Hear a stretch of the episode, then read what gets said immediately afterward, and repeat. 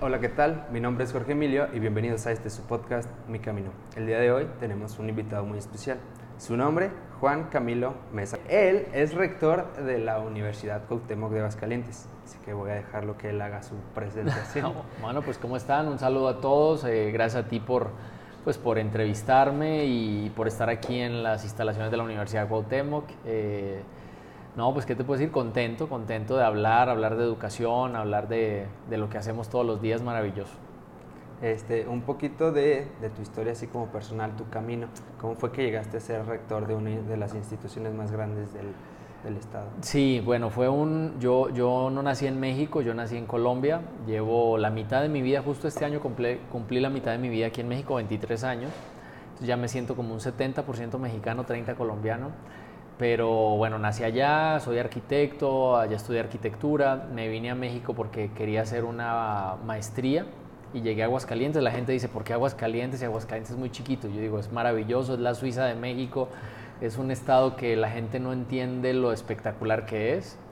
Y por eso llegué aquí, hice una maestría en la Universidad Autónoma de Aguascalientes, eh, una maestría maravillosa eh, enfocada al diseño, con, fue, de verdad hicieron un trabajo excelente en la Universidad Autónoma, eh, estudié la maestría y por cosas del destino me conecté a la Universidad Cuauhtémoc. Eh, y pues bueno, mi intención era estudiar la maestría y regresarme, pero me conecté a la Universidad Cuauhtémoc y ahí empecé a trabajar de profesor.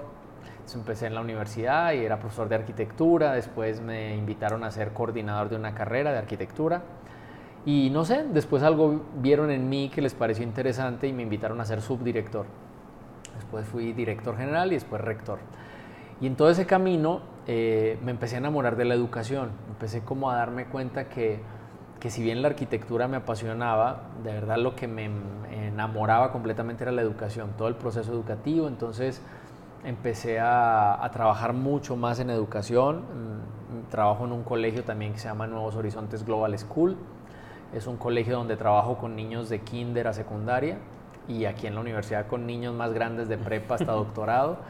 Y, bueno, entendiendo cómo es como todo ese proceso educativo, en los últimos quizás 15 años de mi vida me la he pasado viajando por todo el mundo, tratando de entender qué pasa con la educación en México, en América Latina, cómo mejorarla, cómo transformarla. Eh, y pues me ha tocado estar en todo lado, varios países nórdicos, me tocó estar incluso en el Polo Norte, en Groenlandia, en Nuuk, eh, dando un par de conferencias ahí en, la Universidad de Nuuk, eh, en Estados Unidos, en Canadá, en Sudamérica, bueno, diferentes partes del mundo, eh, entendiendo qué pasaba. Ahora trabajo mucho con Finlandia, ahorita justamente tengo a una profesora de Finlandia acá, Ela, en el Colegio Nuevos Horizontes, ahí estamos trabajando con ella, mejorando pues ciertos eh, procesos en el aprendizaje. Para mí el sistema educativo de Finlandia es el mejor del mundo.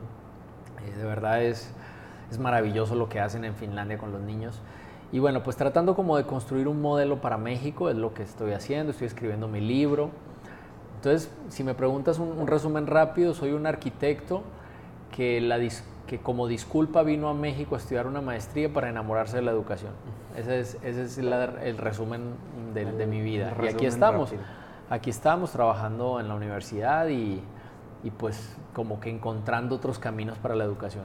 Muy bien. Eh, ahorita con lo que comentas quisiera como empezar de ahí, desde el principio, ¿no? Desde el kinder. Eh, porque tenemos esta etapa de, en la que somos niños y preguntamos por todo. O sea, entre los dos, los cuatro años es de que vemos y qué es eso, y qué es eso, y por qué así, y por qué el cielo es azul. ¿En qué momento pasamos de preguntar por todo a no preguntar por nada? Cuarto de primaria. Ajá, a, no, a desconectarnos y solamente vamos con repeticiones. Es una tristeza, la verdad. Hacemos un asesinato en, el, en cuarto de primaria. Los, los niños pierden el interés. Los niños en kinder, si uno le dice, ¿quién me borra el tablero? Y todos se levantan, yo, profe, todos. Ya a medida que vas avanzando, llegas hasta secundaria y en secundaria te dicen, ah, o sea, sapo, ¿por qué vas tú? ¿no? Y en prepa te dicen que yo te pago a ti, profesor, para que lo borres, ¿no?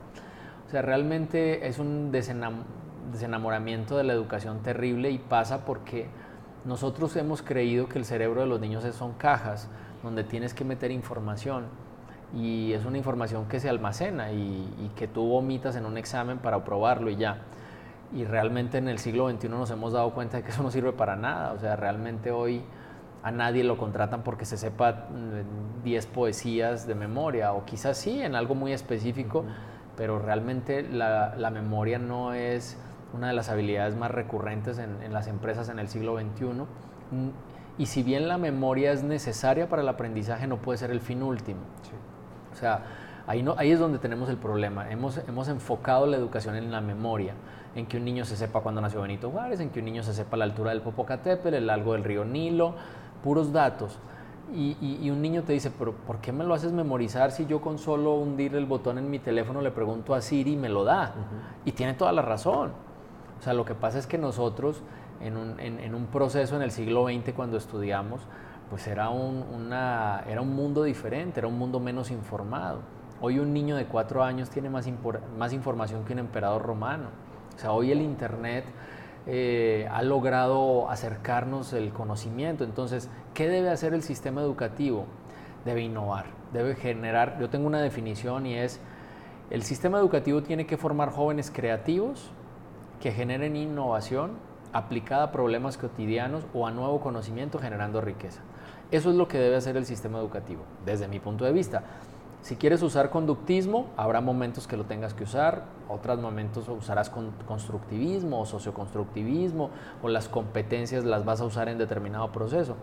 Yo creo que es imposible hacer una sola manera, creo que tienes que mezclar todo, pero al final tienes que formar jóvenes creativos que generen innovación aplicada a problemas cotidianos o a nuevo conocimiento generando riqueza.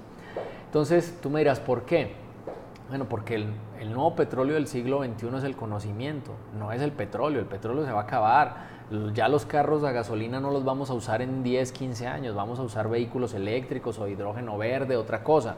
Pero el petróleo, olvídense. Entonces, seguir pensando que la riqueza de un país se sostiene en los recursos naturales y en la mano de obra barata como nosotros, que seguimos esperando que lleguen las multinacionales, el problema es que muchas de esas se van a robotizar. O sea, no dudo que China venga con Nissan en algún momento y le diga, ¿para qué sigues en Aguascalientes? Porque lo que te hacen hidrocálidos yo te lo hago con robots. Y los robots no se enferman, no hacen huelga, no se embarazan, trabajan 24 horas, no comen. Entonces, tenemos un problema. Estamos en problemas en América Latina pretendiendo vivir de los recursos naturales y la mano de obra barata. Tenemos que centrar el sistema educativo en la innovación. ¿Cómo se hace eso? Despertando la curiosidad que es justo lo que destruimos en el sistema educativo. Un niño está emocionado por el conocimiento, cállate, eso no está en el libro, ahora no. No, ah, ah, eh, eh, silencio, ahorita no, tengo que llevar lo que dice el libro. Eso es absurdo. Sin emoción no hay conocimiento, dice Francisco Morateruel. O sea, la realidad es que el niño se tiene que emocionar frente al conocimiento. El niño tiene que, tiene que decir, yo quiero saber y esto cómo es, y esto cómo se come, y esto dónde va, y esto de qué color es, y a qué huele, y me lo unto. Así se construye el conocimiento. Y eso pasa muy lindo en kinder. Pero incluso en kinder ya empezamos a cerrarles la puerta. Una mamá hoy de tercero de kinder que su hijo no escriba su nombre, se, se, trauma. Dice, ¿cómo mi hijo no sabe escribir su nombre? Va retrasado. En Finlandia, hasta los seis años, en primero de primaria, empiezan procesos de electroescritura. Ellos dicen, en kinder, en la, infancia inicial, porque no, como tal los niños no, tienen así como el proceso, eh, en, la, infancia nosotros desarrollamos ética, responsabilidad, trabajo en equipo, compromiso, toma de decisiones, para que el ser humano se fortalezca. Cuando el ser humano está fortalecido, el conocimiento es una consecuencia.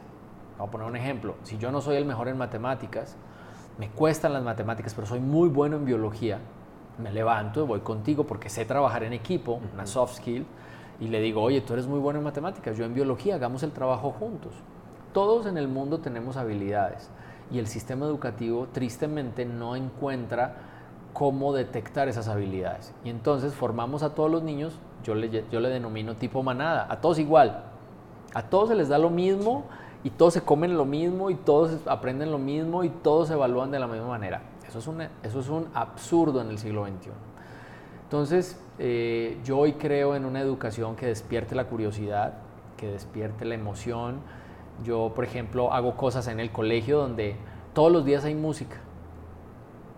No sé, pero no, no música clásica únicamente, que es hermosa, pero pero el niño quiere oír Avengers, o sea, la película que está de moda, ¿no? De Venom. entonces está la música del personaje, ellos se conectan y una vez al mes sale la botarga del personaje de la música. No sé, si es Star Wars, sale Chewbacca y lo saluda. Entonces el niño dice, Chewbacca me vino a visitar. O sea, es un, es un choque de emoción. A ese concepto yo lo he estado tratando de, denominar jumpstart. Es como un corrientazo de, de emoción frente al aprendizaje. Y eso hace que el niño tenga una visión diferente, que le guste ir a la escuela. La escuela debe ser un, refugio de, construcción, de emoción, de sentirme cobijado, no un lugar donde me da flojera ir, como nos pasa. Empezamos muy emocionados en kinder y ya en la secundaria ya empieza a caer la cosa y en prepa ya no queremos, ya no queremos saber nada de la escuela. Eso es lamentable. Yo creo que los niños tienen que conectarse con el conocimiento. Yo creo que si, si en Aguascalientes el principal problema que tenemos es el agua, un niño de kinder tiene que estar diseñando un robot para resolver el tema del agua o una máquina que exprima las nubes o mil cosas en su mente para que cuando él sea ingeniero tenga en su mente eh, interiorizado que el problema existe y que lo tiene que resolver para poder seguir viviendo acá, ¿no? Entonces, yo creo que tenemos un problema de enfoque terrible, eso nos está dando en el traste con la educación, nos estamos rezagando, no se diga en esta pandemia donde nuestros niños de escasos recursos no tenían internet y una computadora. El rezago fue brutal, brutal. Ni siquiera hoy podemos dimensionar la bronca que nos metimos. Eh, no se tomaron decisiones, no se abrieron las redes de internet en las zonas populares para que los niños pudieran tener internet.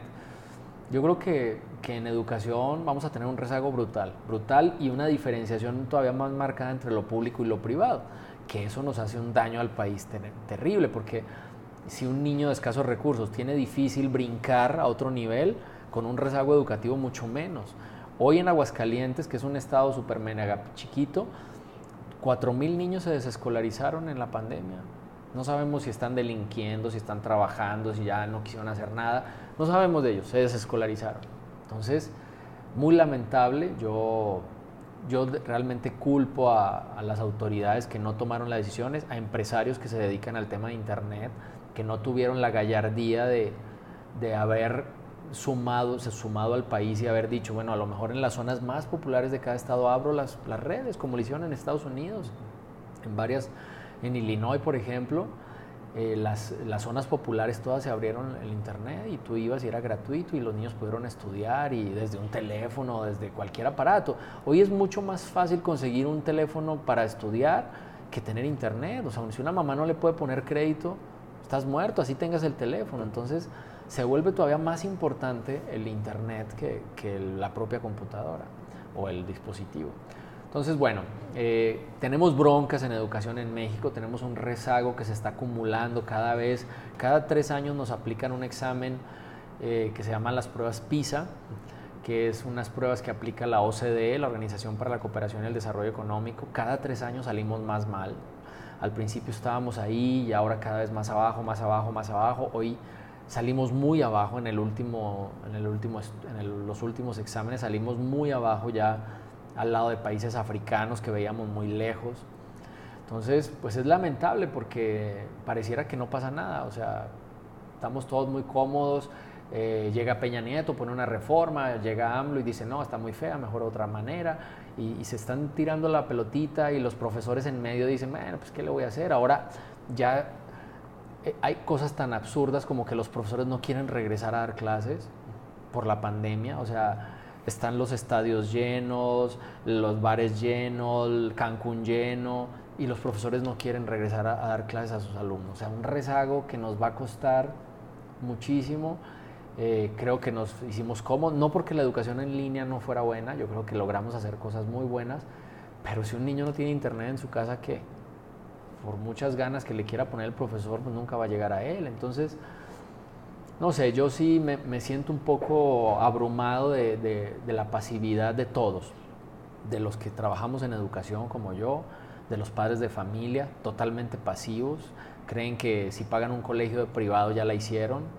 PISA nos ha demostrado que está igual de mal la educación pública, la educación privada. Solo la diferencia entre los dos es el inglés, que en la educación privada es mucho mejor. Eh, la pasividad de las autoridades, la pasividad de los sindicatos, la pasividad de los mismos maestros. Eh, y uno dirá, pues es que ¿qué hay que hacer? Pues hay, hay, ejemplos cercanos como Brasil. Brasil hace 30 años está trabajando en una cosa que se llama Todos por la Educación y, se unieron. los empresarios dijeron, señor gobierno, la educación es tan importante para Brasil que no la voy a dejar en tus manos. Se unieron el gobierno, los empresarios y los padres de familia, construyeron un modelo que se llama Todos por la Educación y 30 años después, porque los cambios en educación duran décadas, o sea, no es en un sexenio de un presidente. Y después de 30 años han logrado cosas interesantes. Tienen cinco universidades entre las 10 mejores de América Latina. Entonces, la UNAM ya no es la mejor de América Latina, ya bajó, ya es la Universidad de Sao Paulo, la Universidad Católica de Chile. O sea, realmente sí hay camino, pero no lo hemos querido, no, no hemos querido apersonarnos de la situación y yo creo que en el siglo XXI deberíamos estar más preocupados. Yo creo que si, si seguimos teniendo un sistema educativo tan básico y tan mal enfocado, vamos a sufrir eh, sobre todo mucha pobreza en el siglo XXI.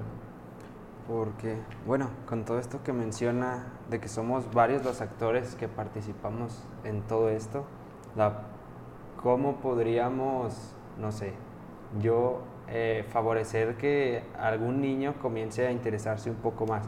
Por ejemplo, yo soy entrenador y tengo niños de 8 o 9 años y lo que hago es estimular que piensen un poquito con sus emociones cuando perdemos. O sea, empiezo con eso. ¿Y qué te hace enojar? ¿Y cómo te hace sentir eso? Por eso es inteligencia emocional que no nos la enseñaron a nosotros. Porque a nosotros nos decían, los niños no lloran. Si a ver, a ver, ¿por qué estás llorando? Los niños no lloran. Y entonces reprimíamos las emociones. Y en el siglo XXI, si yo no entiendo cómo tú te sientes y yo no me entiendo cómo me siento, pues no puedo interactuar. Y, también tenemos este problema de que son varios tipos de inteligencias. Claro. Y cada quien debe de estimularse de diferente manera. Uno va a ser más inteligente en otra cosa. Y tenemos como a los profesores que les dicen, es que usted tiene que hacer lo que le dice en el libro y haga esto. Y también tenemos muchas maneras de aprender, visual, auditivo. Cuando yo, cuando yo hablo con profes les digo, ustedes díganle al director que sí llevan el libro y hagan lo que realmente se requiere. A ver, voy a poner un ejemplo, pero un ejemplo puntual. ¿Cuántos libros se lee un mexicano al año? ¿Tú sabes? Ni uno. 1.2 libros al año. ¿no? Un niño de Finlandia se lee un libro por semana en primaria. imagínate la diferencia.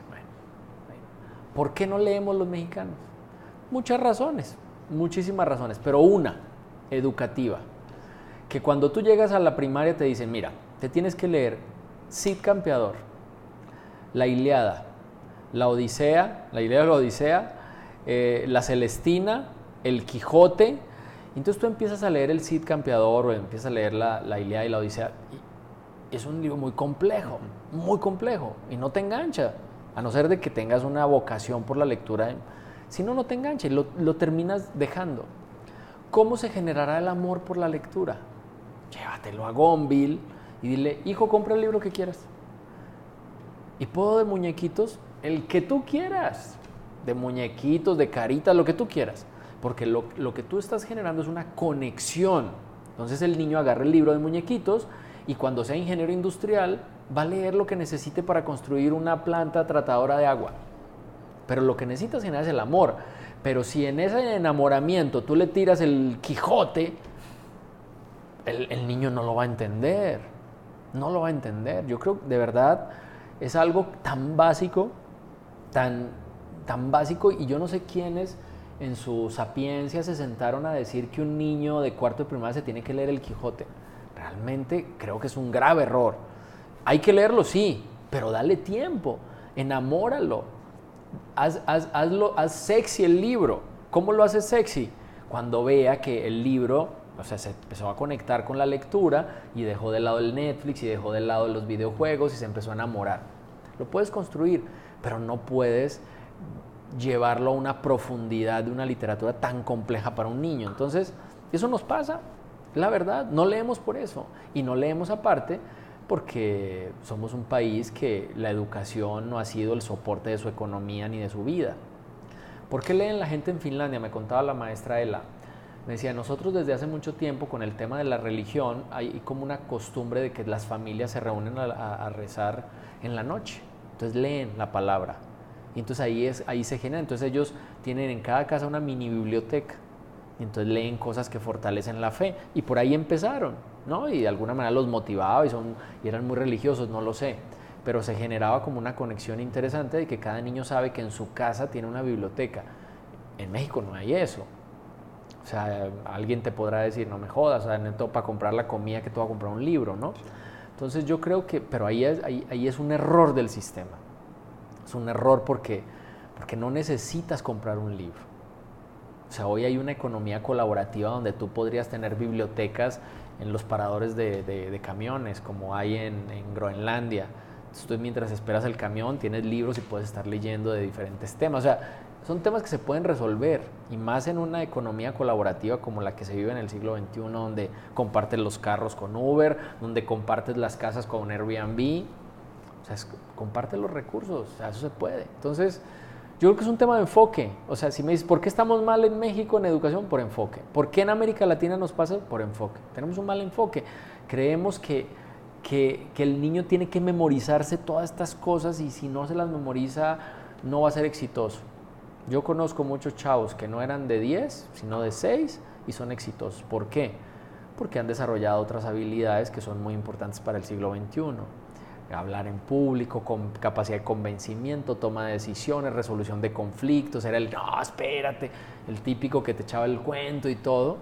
Y esos son exitosos porque tienen otras habilidades que el siglo XXI necesita. En cambio hay otros que son de puro 10, pero no saben hablar en público, entonces no pueden vender una idea. Y yo siempre he creído que una mala idea bien vendida vende más que una buena idea mal vendida. Entonces, hay otras habilidades que no enseñamos en el sistema educativo que hoy son muy importantes. Mira, Google nos acaba de sacar un informe a las universidades que nos dio una cachetada y el informe decía muchas cosas, pero decía, el 14% de los empleados de Google no tiene título universitario. Imagínense nomás el golpe que nos dio a las universidades, es un, comentario como ese. Es la realidad, o sea, Google te dice, ¿qué te los mando? Sin lo, que tú, lo que tú les enseñas a mí no me sirve. Y yo soy la number five de, de, contratación de nuevos perfiles. No sé qué número será, pero, pero contratan muchísima gente. Pero lo que tú le das no le sirve. Y nosotros seguimos, memorízate el Popocatépetl, la altura. No, si al niño le gustan los volcanes, bueno, ¿cómo es un volcán? Vamos a diseñar un volcán. ¿Qué es y cómo estaría? entonces vamos a, porque hay uno es muy visual, entonces lo ponemos a hacer esto. Y el otro es, un, es más auditivo, entonces un audiolibro de los sonidos del volcán, que es, no sé. Ahora, ahí es donde el profesor entra a través de su creatividad a construir esa emoción y a, y a captar el alumno a través de la emoción no de, del miedo de sin repruebas, te va a correr y te va a poner cinco, ¿no? que es como lo hacemos. Eh, estaba escuchando que una opción podría ser así como dependiendo a su gusto, por ejemplo, si a él le gustan los carros, entonces que empiece a ver la historia del carro y después la relacione con la historia, o sea, qué sucedió durante la Segunda Guerra Mundial y por qué se desarrollaron tantos motores, y después dice, ah, ok, fue la Segunda Guerra Mundial, estaba Hitler, esto, esto, ¿qué pasó? Desde la rueda, o sea, si quieres la época, a ver, un carro necesitó de una rueda. ¿Y dónde salieron las ruedas? ¿Quién las inventó y dónde? ¿Cuánto? ¿Qué periodo? ¿De qué eran? ¿De qué material? ¿Cómo son los materiales? ¿Cuánto pesa? Y entonces empieza a meter matemáticas, física. Siempre hay una manera de conectar. El problema es que nosotros creemos que hay un solo camino para el aprendizaje y lo estúpido que, que hoy nos pasa a los docentes es que un niño con hundirle un botón a un teléfono, en dos segundos Siri le da una respuesta que el profesor cree tener. Entonces el alumno se ríe. Dice, tú me estás evaluando por algo que Siri me lo dice, pero no, tienes que dejar el celular afuera. O sea, ¿por qué, los, ¿por qué es tan tonto que un estudiante no entre con un teléfono? Porque esto se volvió parte de, de su atuendo. Es como si le quitaras una mano, entra sin una mano. Nuestros alumnos, no me queda la menor duda de que nuestros niños son analfabetas digitales. Y tú me dirás, no, son nativos digitales, no, son analfabetas digitales para la educación. Un niño no sabe cómo educarse con esto. Sabe de videojuegos, sabe de fotos sexys en Instagram y de mandar así, pero no sabe cómo educarse con esto. Esa es la chamba de nosotros. Esto es una herramienta, como era el computador, como fue el abaco, como muchas herramientas que puedan haber en la historia de la educación. Hoy un teléfono con internet es una herramienta infinita. imagínate, hoy yo puedo conectarme a través de WhatsApp y tener una conversación de mis alumnos en México con alumnos en Groenlandia. O sea, imagínate el potencial de conocimiento que eso puede hacer para entender cómo son los inuits y entonces cómo son y qué, por qué y cómo, es, cómo se visten y de cómo se alimentan. Y... Eso lo puedes hacer con una llamada gratuita teniendo Wi-Fi. Entonces, si nosotros como docentes no nos hemos dado cuenta de eso, los tontos somos nosotros. Y estamos formando gente en el siglo XXI como si estuviéramos en el siglo XIX o el siglo XX para un mundo que necesita otras habilidades. Ese es justo el punto. Y ahí es donde estamos enredados y no lo resolvemos, porque si tú te sientas, te van a poner mil obstáculos. El presidente va a decir que Peña Nieto es una reforma muy mala, el próximo que gane va a decir que AMLO la hizo mal, el otros van a decir que es el sindicato, los profesores van a decir que son los directores, los directores van a decir que es el modelo, el otro va a decir que son los libros de la SEP que son muy feos. 80 mil disculpas, siempre, pero nadie levanta la mano y dice yo voy a educar diferente. Bueno, yo estoy tratando de hacer eso. Hoy te puedo decir que, que el Colegio Nuevos Horizontes Global School, donde, donde también trabajo, te digo, es un colegio que nunca hemos preparado a un alumno para una prueba estandarizada. Exanie, enlace, esas pruebas, que, nunca. Y hemos ocupado el primer lugar de la zona siempre en los exámenes. ¿Por qué? Porque desarrollamos pensamiento crítico. Un niño que piensa una prueba estandarizada es muy fácil. En, una, en un examen de opción múltiple siempre hay dos respuestas que son ilógicas. Tú te tienes que analizar dos respuestas, porque las otras dos están puestas a lo tonto. Entonces el niño, si analiza, si piensa, es mucho más fácil responder un examen estandarizado. Hablando de un examen estandarizado.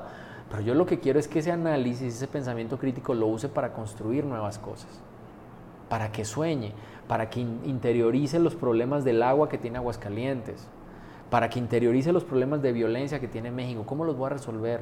¿Cómo resolver el guachicoleo en México?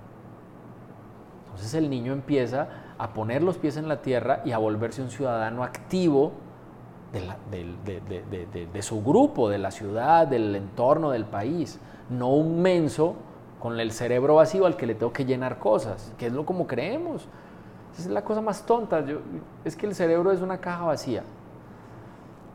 Un niño desde que nace es un ciudadano con conocimiento de las cosas, con sabor. Un niño bebé, lo primero que hace es el sabor. Ya lo entiende, ya lo analiza, ya cómo es el pecho de la mamá, qué sabe. O sea, ya tiene conocimiento, ya tiene todo un, bagaje. No es un cerebro vacío. Es un cerebro. Yo siempre he dicho una cosa, digo, un profesor que solo pregunta datos se pierde la gloriosa posibilidad de conocer lo verdaderamente importante que está en el cerebro de un niño. ¿Cómo es la flor? Esos son estereotipos que yo trabajo con una filosofía italiana que se llama Reggio Emilia, que según la Universidad de Harvard es la mejor del mundo, entre otras cosas. Y yo, uno lo licencia uno, si a, ustedes les preguntan, ¿qué es una flor? Dibújame una flor. Todos vamos a hacer la misma flor que nos vendieron cuando éramos un palo, una bolita, los pétalos. Esa es la flor. Si yo te digo, descríbeme una bailarina, en tu mente se preconfigura una mujer con tutú, ¿no?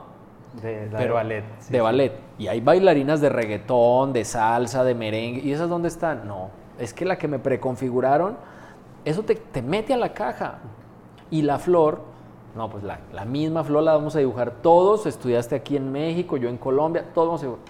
Reyo Emilia te dice, no, no, no es así.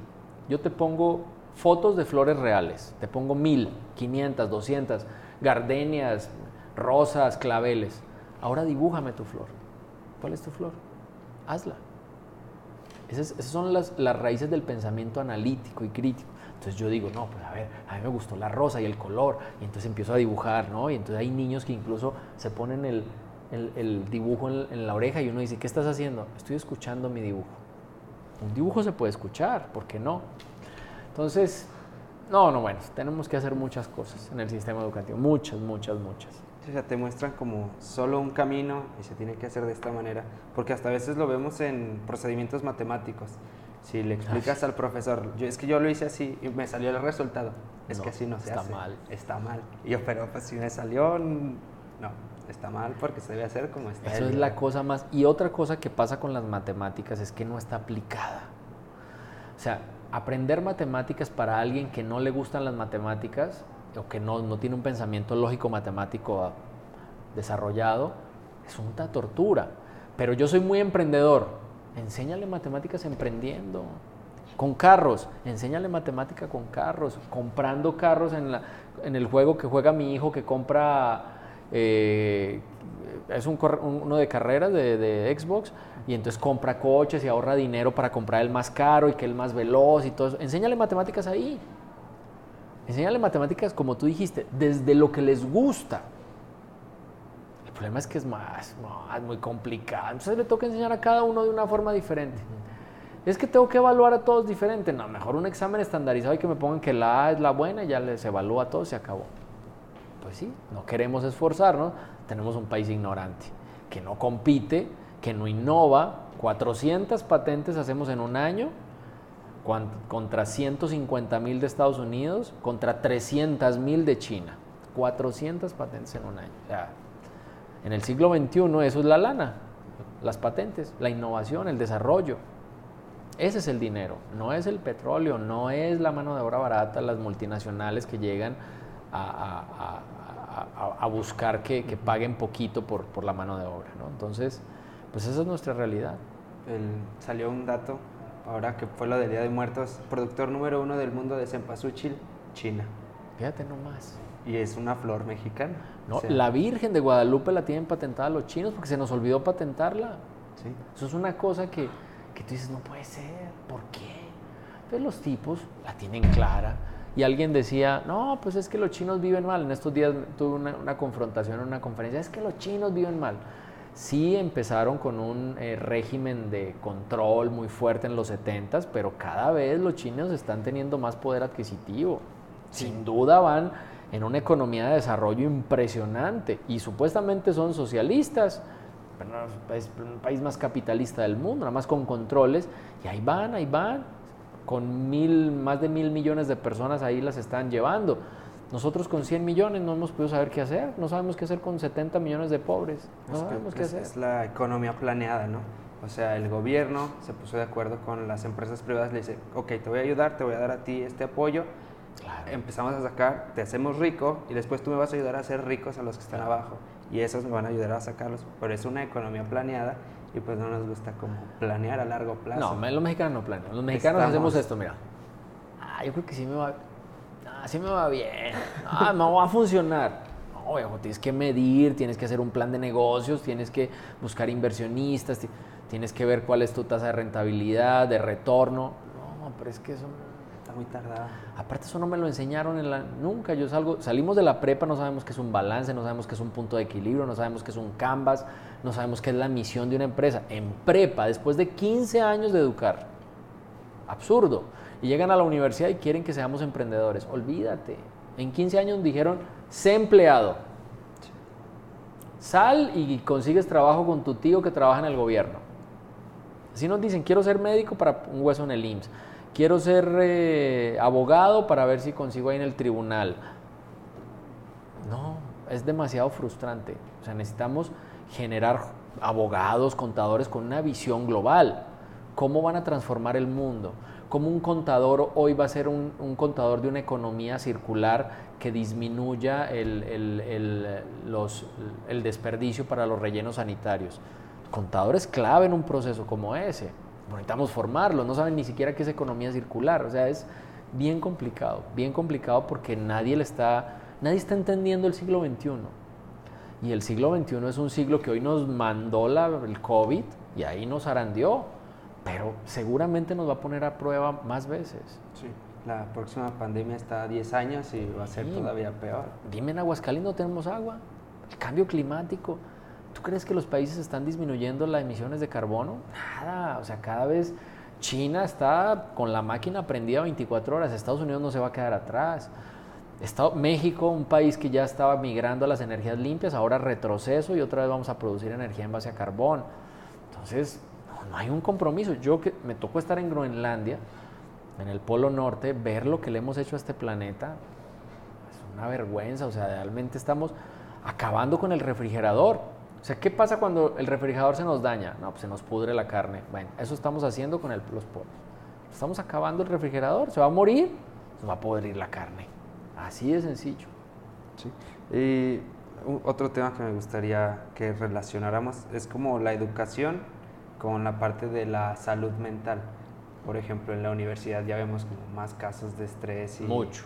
y gente, bueno, entre prepa y universidad es cuando vemos ya mucho fumador, mucho bebedor y que es para aliviarse del estrés. Y con esta parte de que no sabemos reconocer nuestra propia salud mental, a veces pensamos que cualquier estrés es ya tengo depresión o, o confundimos muchas veces los conceptos porque no lo habíamos sentido antes y es como, ¿qué está pasando ahora? ¿Cómo, cómo una institución podría ayudar a los estudiantes con esta parte? Mira, pospandemia ha sido dramático. El, lo que hemos podido ver en la universidad y en otros, con otros compañeros rectores, el que el, ha crecido muchísimo la depresión, la ansiedad, el estrés, las drogas, el consumo de alcohol, el, lo, estos, no me acuerdo cómo se llaman, los que se cortan el cuerpo. Autolesiones. Sí, Muchísimo, muchísimo. Realmente hoy estamos desarrollando un programa muy fuerte en la universidad, incluso una línea de emergencia, un 01800, porque hay una desesperación. O sea, hoy ni siquiera hemos terminado de resolver la bronca del COVID, de salud física, y no hemos entrado a la salud mental. O sea, no sabemos qué consecuencias nos dejó, cómo nos sentimos, y los jóvenes lo están resintiendo, hay mucho miedo eh, más que todo miedo, pues es miedo, me gradué, si voy a conseguir trabajo, las empresas están quebrando, o sea, es una gran cantidad de cosas, mi, perdí a mi abuelo, a mi papá, a mi mamá, o sea, es miedo. La universidad en particular está trabajando muy fuerte en eso a través de la, de la Dirección de Psicología. Tenemos una clínica que se llama Centro de Atención Psicológica, donde atendemos a los alumnos, pero queremos fortalecerlos en varios frentes. Uno es la línea de emergencia, eh, otra es capacitar a los directores, porque cuando un alumno, por ejemplo, de nuevo ingreso tiene una bronca, si se abre con el director, el director no tiene herramientas para contener. O sea, el director lo escucha, pero dice, ay Dios mío, se quiere suicidar, ¿qué hago? Échale ganas, le va Entonces, a sí necesitamos capacitar a los directores que sepan qué hacer, cómo contener, cómo, cómo eh, mandarlo a un organismo que sí lo pueda ayudar. Eh, y la tercera cosa es los padres de familia, porque el padre de familia tampoco sabe qué onda, está igual de deprimido, y tampoco sabe qué hacer. Entonces es un programa integral, ya lo estamos desarrollando, de hecho vamos a trabajar varias cosas con el DIF municipal y, y, y ayudar a los chavos porque sí, él ha crecido de manera alarmante, alarmante, alarmante y, y, preocupante. Lo que dicen que el COVID hizo como que se adelantaran las cosas, o sea, si esta depresión la iba a tener en, en 10 años, se adelantó a, a justo ahora, pero también siento que va de la mano este problema de la educación, de cómo nos educan hasta la preparatoria para ser un trabajador y después te, te enfrentan con, ahora quiero que emprendas, ahora quiero que conozcas. O sea, como que te cambiaron de repente todo lo sí. que tú ya tenías pensado, toda la certeza de que, ok, yo voy a ser doctor y me voy a ir al seguro y ya tengo mi vida resuelta. Y empiezan a estudiar medicina y ven que pues, no es cosa sencilla, o sea, es estar estudiando, estudiando, estudiando y, y, o sea, es como enfrentar una certeza de que tenías que era muy fácil, ahora tú tienes que innovar y tienes que hacer mejor sí. y tienes que ir a descubrir todo esto y es confrontarlo y ahí es donde se viene un bajón. Y muchas otras cosas más, no solo eso, eso puede ser uno de los aspectos. Imagínate que tú estás en tu casa y tu papá se quedó sin trabajo y tu papá era la fuente de ingresos. Dramático para una familia entonces ya no tengo para el camión, para pagar la colegiatura, llego, si estás en una privada, me están cobrando, me van a sacar del salón, o sea, hasta en una pública, también en Aguascalientes las públicas cuestan, si no tengo con qué pagar, ¿qué? O sea, son muchos factores, yo creo que somos una sociedad enferma, lo triste es que el, el estrés no lo vemos como enfermedad. Es la vida normal. Así Todos estamos estresados. Quien no está estresado, ¿qué onda? ¿Qué te pasa? ¿Estás mal o qué? Y, y, lo peor es que no hemos tampoco dimensionado el daño que le hace el estrés a, nuestra, a nuestro cuerpo. O sea, yo, por ejemplo, que soy muy estresón, o sea, me afectan 80 mil cosas, 80 mil cosas. Y eso que hago ejercicio, me cuido, pero, pero el estrés me pega, cañón, cañón. Entonces, eh, sí, creo que ha aumentado mucho, creo que tampoco estamos preparados para ello Creo que el que seamos uno de los, de los principales estados con per cápita más suicidios también es muy grave, es triste también y, pues tenemos que trabajar en ello, o sea, encontrar la raíz de los problemas y atenderlo, porque aparte somos, ah, nos da risa porque el psicólogo, ah, ¿quién va al psicólogo? Los locos, ¿no? Tenemos todavía ese concepto erróneo de, no, el que va al psicólogo, perdón, el que va al psicólogo es porque está loco.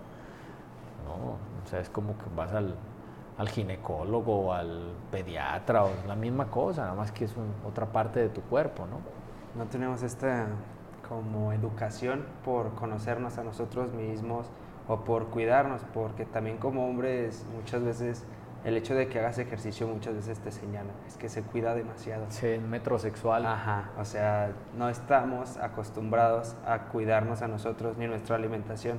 O sea, si come bien, es que es bien payaso, porque come ensalada, si puede comerse esta comida grasosa que le va a hacer daño al corazón. Eh, entonces, tenemos esta también cultura que hace no cuidarnos como la salud, no, no sabemos ni siquiera cómo abrirnos así como mencionaba, el, el, hecho de que llegara alguien con el director y es que me siento mal, tuve una, una, crisis de ansiedad, o sea, no sabe qué es una crisis de ansiedad, pero lo describe. Se me fue el aire, me sentía taquicardia, sentía que me iba a morir. Y no este saber cómo contener. Bueno, no sabemos hacer eh, RCP. RCP, que es... ¿Cuánta gente se muere en las narices de uno por no saber hacer RCP? O, o sacarle a alguien que se ha atorado una cosa. Son cosas que nos hemos olvidado en la educación, de verdad. Y eso para mí, el origen de eso es la educación. Si yo no me entreno en las emociones en la escuela y yo no conozco qué es estar enojado triste, ¿cómo voy a entender el mundo? ¿Cómo voy a entender cómo te sientes tú? ¿Y cómo te voy a tratar dependiendo de cómo te sientas? Eso es algo que, que debemos enseñar. Yo a eso le llamo alfabetización emocional. Y se reúnen los niños en la mañana con las maestras y las maestras les hacen dos preguntas, muy sencillas. ¿Cómo te sientes? Al principio nadie decía nada, después empiezan todos a hablar. Me siento triste, me siento feliz, me siento emocionado. Y la segunda pregunta es ¿por qué? A lo mejor un niño dice, porque mis papás se están divorciando. Y uno, otro niño se levanta, lo abraza y le dice, no te preocupes, yo te quiero mucho. Cuando un niño en su entorno se siente protegido, el aprendizaje es diferente. Entonces, cosas tan básicas de verdad que no, pero ¿cómo hacemos eso de alfabetización emocional si el libro no lo voy a acabar? tu mente no me importa. Tú nada más escúpeme en el examen cuándo nació Benito Juárez. Con eso ya estoy feliz, ¿no? Entonces, bueno. Sí, tenemos este, toda esta problemática. ¿Alguna como solución o algo que, que quiera decirle a todas las personas que nos ven, nos escuchan? No, hay mucho. Mira, yo, yo, creo que capacitarnos. O sea, que si son profesores, tienen que, tienen que cada día capacitarse, cada día eh, formar su proceso eh, de, de, transmisión del conocimiento en base a la emoción de los estudiantes. Y eso tiene que ser desde kinder hasta doctorado. Se tienen que emocionar igual frente al aprendizaje. Si no les gusta, dedíquense a otra cosa. O sea, de verdad hay muchas otras profesiones, pero si la, educación no les pone chinita la piel, dedícate a carnicero, dedícate a, a, político, a lo que te dé la gana, pero no te dediques, a le haces un daño al país. La otra es como papás, no podemos dejar todo en manos de las escuelas. tenemos que saber cuando una niña se ve bulímica, cómo se le ven los pómulos a una niña bulímica, tenemos que conocer de las drogas para poder prevenir a nuestros hijos de que las consuman. Tenemos que saber de depresión en adolescentes. Tenemos que saber configurar la seguridad de Facebook para nuestros hijos o de, o de firmar un contrato donde nuestros hijos tengan total transparencia con sus redes sociales con nosotros. Un contrato familiar. Eh, como sociedad tenemos que empezar por lo básico. Poner las direccionales en las esquinas, cederle el paso a la persona que viene en bicicleta o caminando, no dar mordidas, eh, bajar el vidrio y saludar a la persona centroamericana que viene y decirle, amigo, ¿de qué país nos visita? Bienvenido a México, suerte en su viaje, mira, esta playera ya no me queda. Empezar por lo básico, por el civismo, por, por la esencia de lo que es un ser humano. Después se podrá construir muchas cosas, pero si ni siquiera queremos empezar por lo básico. Si como papá digo, ah, ahí está la escuela que los forme, si como maestro digo, nada, no voy a hacer nada porque pues ahí están los libros y los tengo que cumplir. Eh, si como ciudadano, ay, no, pues todo el mundo tira basura, pues yo también tiro. Si no tomamos la iniciativa va a ser muy difícil y hay veces pareciera que es tan complejo cambiar el mundo. Sí se necesitan leyes fuertes. Yo creo que en México hemos sido muy tolerantes con las leyes, con los corruptos, por ejemplo, eh, pero yo creo que hay que empezar. O sea, tú como convicción decir, si a, si a mí me infraccionan, yo no doy una mordida, como convicción. Entonces llegan, voy a exceso de velocidad, me para un federal, ahora la Guardia Nacional y me dice, pues iba a exceso de velocidad, pues sí, la verdad, hágame la multa, para que tu hijo vea que una acción tiene una consecuencia. Pero si tú sacas un billete de 200, eso es lo que aprendió. Entonces, empecemos por lo básico, tampoco nos agobiemos. Queremos un México diferente, hay que hacerlo. Nuestra generación la educaron con frases como el que no tranza no avanza, imagínate nomás. O sea, es, de, es, es, es catastrófico para una sociedad una frase como esa. Catastrófico. Entonces, bueno, vamos a cambiarla. Una persona que respeta las leyes construye un México mejor. Ah, vamos a construirlo. Y vamos a sumarnos cada quien desde lo que podamos hacer, desde nuestro grupo pequeño de alumnos, desde nuestra familia, desde la rectoría de la Universidad Cuauhtémoc, desde un colegio como Nuevos Horizontes Global School. Vamos a actuar. Y dentro de lo que pueda ser buen ser humano, regrésale algo. Si a ti te va bien, adopta una escuela, ayúdale, trata de, ser empático con México. Tenemos muchas necesidades, te está yendo bien, ay, qué bueno. Voy a poder ayudar a una escuela y le voy a eh, ayudar para que tengan acceso a una pantalla que no tienen para que puedan ver videos de YouTube y puedan los niños conocer otras cosas. No sé, X. Y yo creo que solo así, sumando cada quien un poquito, un poquito, vamos a hacer un México diferente. Muy bien, me, gustó mucho el mensaje este de, o sea, en vez de empezar a pasar la bolita, a ser más responsable, ayudar con lo que puedo, con lo que me toca. Y vamos a empezar a cambiar el metro Y van creciendo las cosas. Entonces, pues muchas gracias por, por dejarnos estar aquí. No, muchas gracias a ustedes. Ojalá les haya gustado. Eh, eh, yo me considero un soñador, una persona que cree que México se merece otra cosa. Pero bueno, no es solo de soñarlo, es de actuarlo. Trato de ser congruente, lo que pienso, lo que digo y lo que actúo. Hay veces no es fácil hacer eso, hay veces mm, pensamos una cosa, decimos otra y actuamos de otra manera. Y bueno, yo creo que si cada quien ponemos nuestro granito de arena, yo, yo tengo mucha fe en sus generaciones, en Millennial, los Centennial y los Alpha, tengo mucha fe. Son generaciones que nos van a hacer transformar, nos van a obligar a cambiar, nosotros somos una generación que generó cosas maravillosas, pero destruyó muchísimo, muchísimo. Nosotros nos queríamos hacer ricos a costa de lo que fuera, de destruir los mares, el, el mundo, no pagar impuestos, no pagar seguro social, o sea, esa, esa, era nuestra generación. Hoy yo creo que ustedes son una generación mucho más consciente, más hacedora, más maker, y yo tengo fe, yo tengo fe, y por eso dedico el 24 horas de mi día a formar, a educar y a, darme cuenta que, son una generación que sí nos va a hacer diferentes. Yo también tengo fe en la generación, la mía, esta, esta que venimos formando, porque empezamos a cuestionarnos un poquito más el por qué haces eso, o sea, por qué lo haces si sabes que está mal, por qué lo haces si sabes que contaminas, por qué lo haces si sabes que eso es corrupción. o sea, el empezar a dudar de lo que vemos, de lo que observamos, o sea, nos hicimos un poquito más observadores y empezar a, señalar los errores ya es como un, un, avance. Es un avance enorme. Sí. Bueno, muchas gracias por, por hoy. Gracias. Mi nombre es Jorge Emilio. Juan Camilo Mesa, un saludo. Y esto fue Mi Camino.